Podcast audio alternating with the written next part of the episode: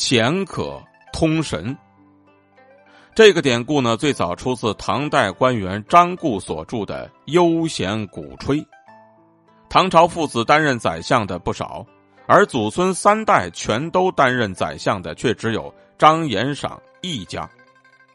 在唐朝呢，张家就号称三相张家。张延赏的父亲是唐玄宗开元年间的名相张家珍，张延赏本人呢，也是唐德宗时期的宰相。他的儿子张弘敬是唐宪宗时期的宰相，因此呢，时人便常说河东张不寻常。张延赏原名叫做张宝福，张家珍去世的时候他才四岁。开元年间，唐玄宗曾经召见张宝福，并且赐他延赏这个名字。延赏的意思就是赏言于世，这是唐玄宗鼓励张延赏继承父志。把他父亲的名声发扬光大之意，而张延赏呢，长大之后果然就不负圣意，高中进士，被任命为河南尹。安史之乱过后呢，中原一带生灵涂炭，民不聊生，而张延赏呢，就是在这样的背景之下出任河南尹的。上任之后，他以身作则，提倡节俭，疏通河渠，安稳人心，招抚民众。使得河南渐渐的恢复了元气，而由于政绩卓著，唐德宗就任命张延赏为宰相，继而呢又命他监掌朝廷的赋税收支。张延赏呢早就听说了有一桩大案，冤情极深，一直颇为愤慨，就想借这次机会严查此案。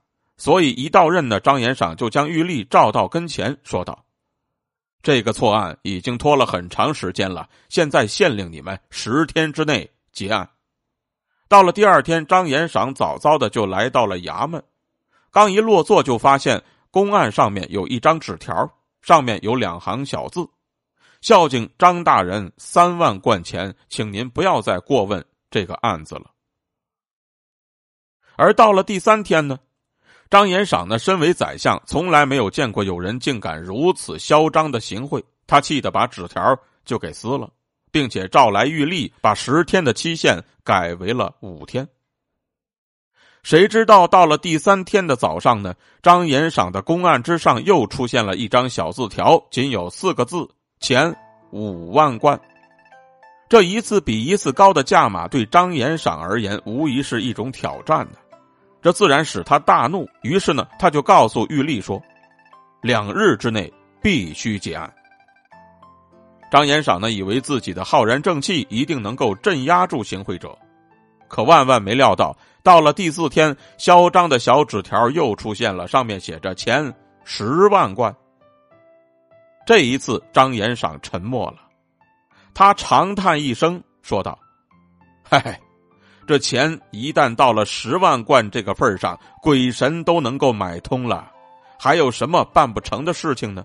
我不得不接受这个现实啊！正因如此呢，从那之后这件事情也就不了了之了。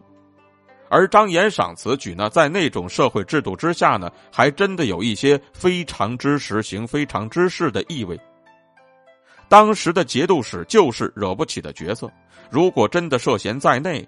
即便是查明了真相，也只能不了了之。所以呢，他最后也只能来了一个难得糊涂。